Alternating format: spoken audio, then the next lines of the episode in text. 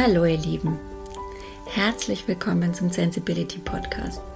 Wenn ihr auch sensible und gefühlvolle Menschen seid, die manchmal weit weg von ihrer inneren Mitte sind und nach Methoden und Impulsen suchen, um wieder zu ihrem Herz zurückzukommen, in ihre Liebe zu kommen, dann seid ihr hier bei mir im Podcast genau richtig.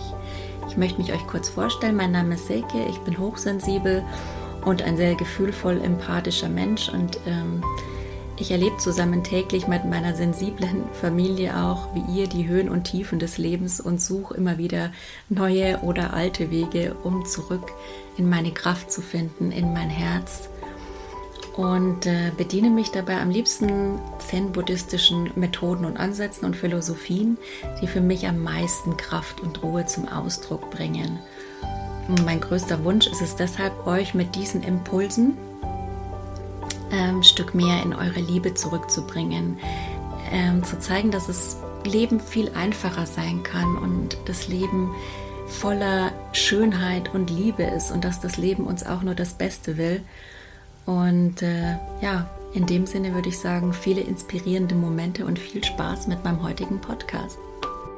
Heute wollte ich mit euch über Beziehungen, Verbindungen sprechen das ist ein Thema, das mir sehr am Herzen liegt, weil es ein wichtiger Wert von mir ist. Ich finde, es ist immer gut, sich mit seinen eigenen Werten zu beschäftigen. In letzter Zeit habe ich es zumindest intensiv gemacht, weil ich bin nicht so der Mensch, der sagt, ich brauche Ziele. Ich wache jeden früh auf und habe irgendwie ein Ziel vor Augen. Nee, mir tut es eigentlich besser, wenn ich mich auf meine Werte jeden Tag ausrichte. Also meine Werte sind zum Beispiel äh, Spiritualität, meine Werte sind Verbindung, in Verbindung sein, Verbindung leben.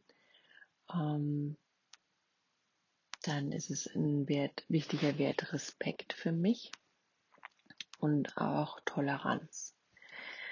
Ähm, aber heute mehr zur Verbindung. Also das ist ja das, was uns Menschen heutzutage ein bisschen abgeht. Ich habe in dem letzten Episode mit dem Podcast auch gesagt, dass Bäume ja eigentlich davon profitieren, ähm, Communities zu bilden, einfach eine Einheit mit anderen zu bilden, ähm, sich auszutauschen, sich zu ergänzen. Da hat keiner das Gefühl, allein zu sein und wahrscheinlich auch keiner das Risiko, an einer Depression oder sonstigen psychischen Krankheit zu erkranken, weil sie einfach, sind Bäume, könnte man sagen. Andererseits sind sie einfach im Verbund und leben in Verbindung miteinander, in Verbindung, die uns die Natur eigentlich mitgegeben hat. Irgendwie haben wir uns allerdings davon entfernt. Jeder wollte so sein eigenes Ding machen. Jeder hat seine eigenen Ziele. Für viele war das persönliche Weiterkommen wichtig, was ja auch seine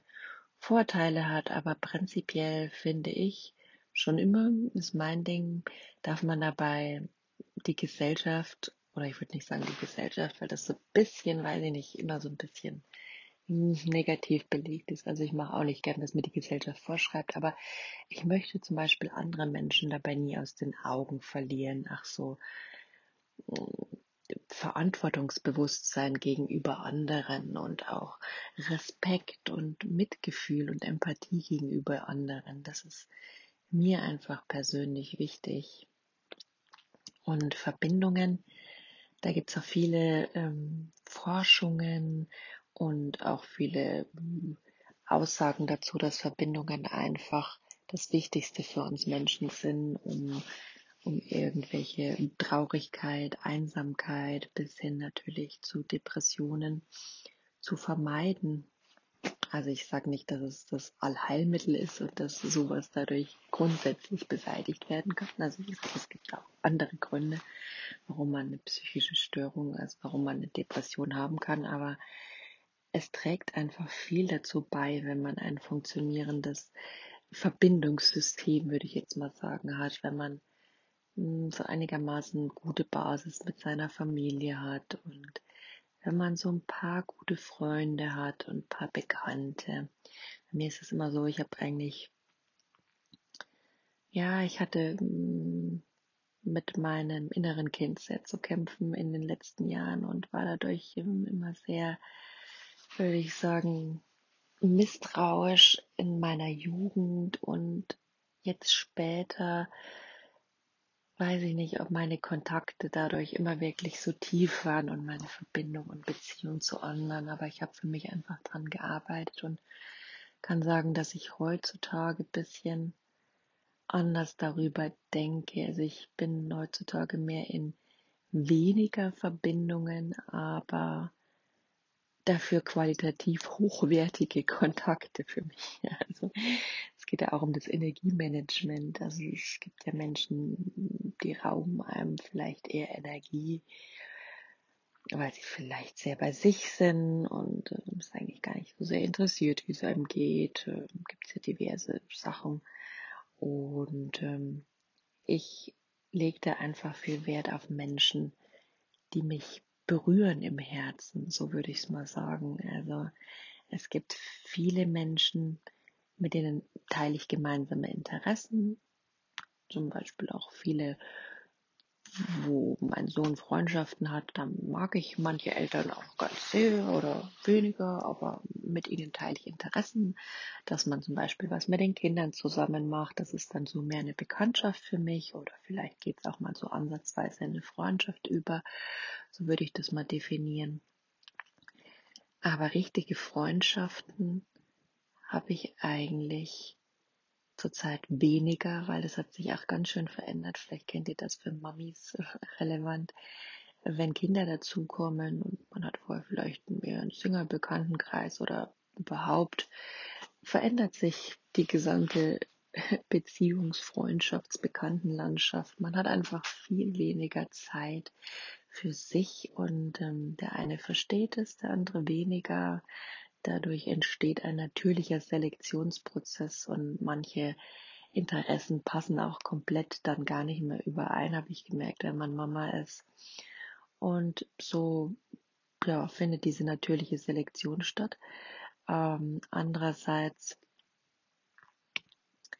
ist es auch so, dass man einfach bewusster wird, denke ich, als Mami mit seiner Zeit umzugehen. Also wenn man sich natürlich damit beschäftigt. Ich hatte auch viele Jahre, wo ich wenig achtsam mit mir gerade im letzten Jahr war und über meine Verhältnisse energetisch gelebt habe und dann immer ziemlich am Limit war. Und ähm, jetzt muss ich sagen, achte ich einfach wieder mehr darauf, dass Kontakte mir gut tun und natürlich auch anderen gut tun, weil ich bin da schon so, dass ich sage, hey, es soll ein Geben und Nehmen sein. Eine Beziehung ist ein Austausch. Es, wenn man es jetzt mal wirtschaftlich betrachtet, würde ich sagen, es soll ein Win-Win sein. Aber für mich ist viel wichtiger, dass mein Herz dabei berührt wird und dass das Herz des anderen berührt wird, dass man rausgeht mit irgendeinem guten Gefühl.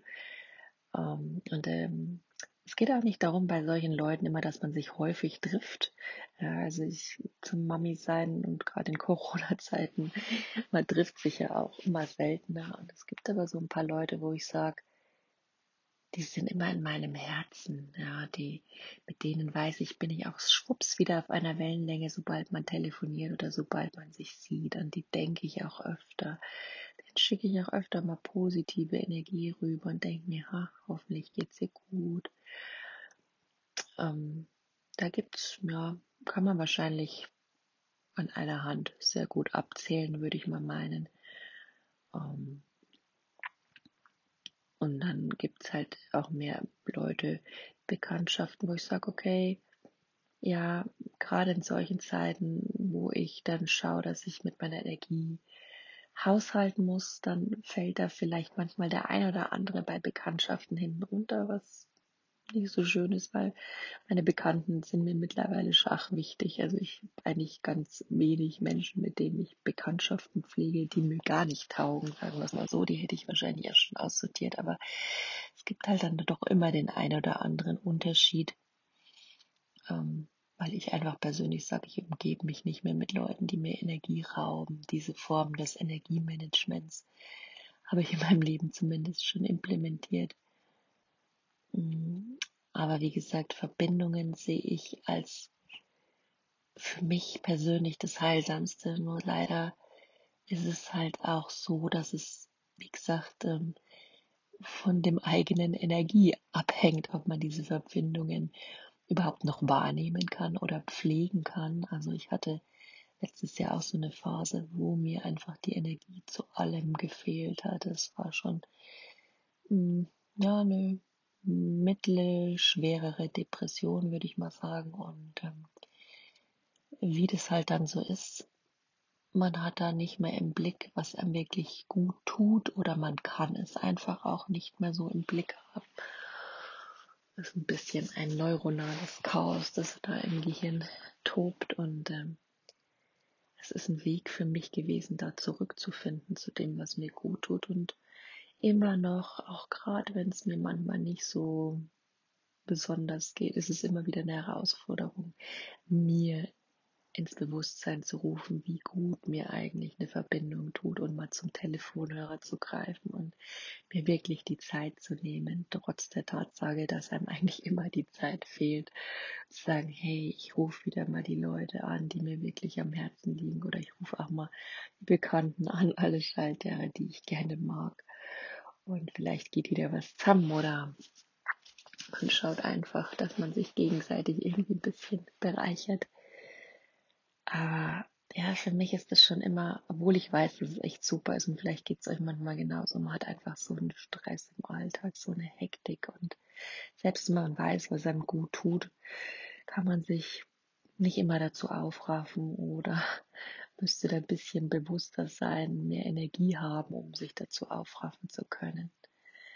Ähm, warum ich gerade heute über Beziehungen rede, hat auch so ein bisschen persönlichen Ansatz. Ich hatte Nacht irgendwie nicht so gut geschlafen, nachdem der Kleine gemuckt hat und dann ist mir so viel durch den Kopf gegangen und ich hatte so eine Traurigkeit, die mich irgendwie plötzlich überkam. Da habe ich mich gefragt, hm, ja, warum bin ich denn eigentlich heute traurig? Und dann wurde mir klar, dass es gestern auch um das Ende einer Verbindung oder Beziehung, die für mich in dem letzten letzten Jahr eigentlich ganz essentiell gewesen war, ging.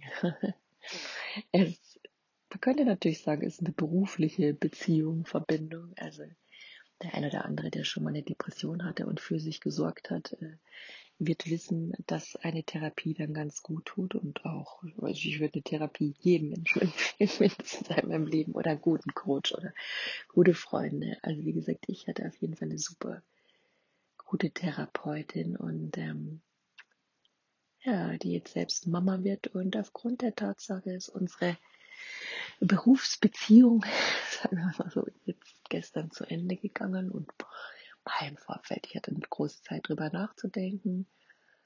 Äh, man hat schon seine Therapeuten irgendwie so im Herzen, ist denen auf jeden Fall irgendwie unendlich zu Dank verpflichtet, dass sie mit einem durch diese Krise gegangen sind, hat aber auch natürlich im Hinterkopf, hey Leute, das ist denen ihr Job, ja. Ähm, und eigentlich weiß man gar nicht, man weiß viel zu wenig über diesen Menschen, um wirklich sagen zu können, das ist eine Freundschaft, könnte das überhaupt eine Bekanntschaft sein?